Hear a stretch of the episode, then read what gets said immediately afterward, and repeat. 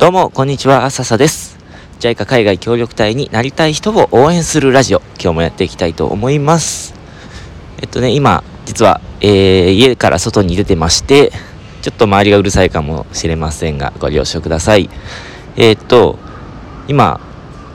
ちょっと知り合いと、えー、バーベキューをしに行く途中で、えー、駅前にひとまずね、あの待ち合わせ場所に来ているんですが、ちょっとね、バスあ、バスで行ったんですね、家から。で、バスをね、なんとなく一個手前で降りてみるっていうのをやりました。えっと、よくダイエットのために一駅分、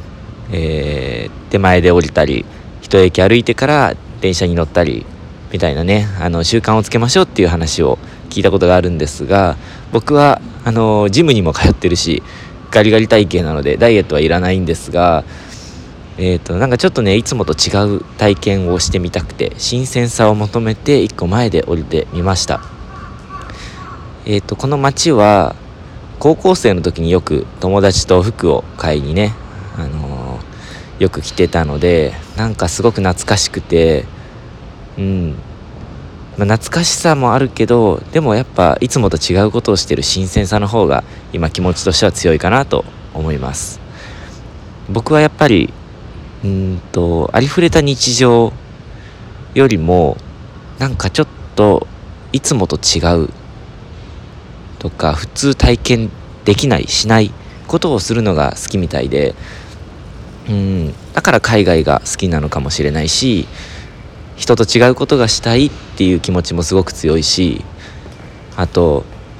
うん、就職をせずに協力隊に参加したっていうのもねそういう理由かもしれないですね。なんか自分の深層心理みたいなとこはよく分かりませんがうん日常からちょっと一歩外れてみるっていう経験すごく好きだななんて思います。はい。今日もねあの昨日同様日記みたいな内容になってしまいましたがこんな感じかな。あと何かあるかな。あいつもはね僕安さを求めて、えー、マクドナルドのコーヒーを飲むんですが今日はちょっとスタバとか、えー、タリーズとかドトールとかドトールもよく行くかななんか何かなんだかんだ、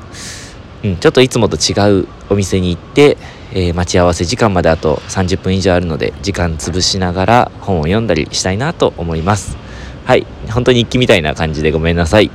ということで今日も最後まで聞いてくださってありがとうございました。また次回も聞いてください。またね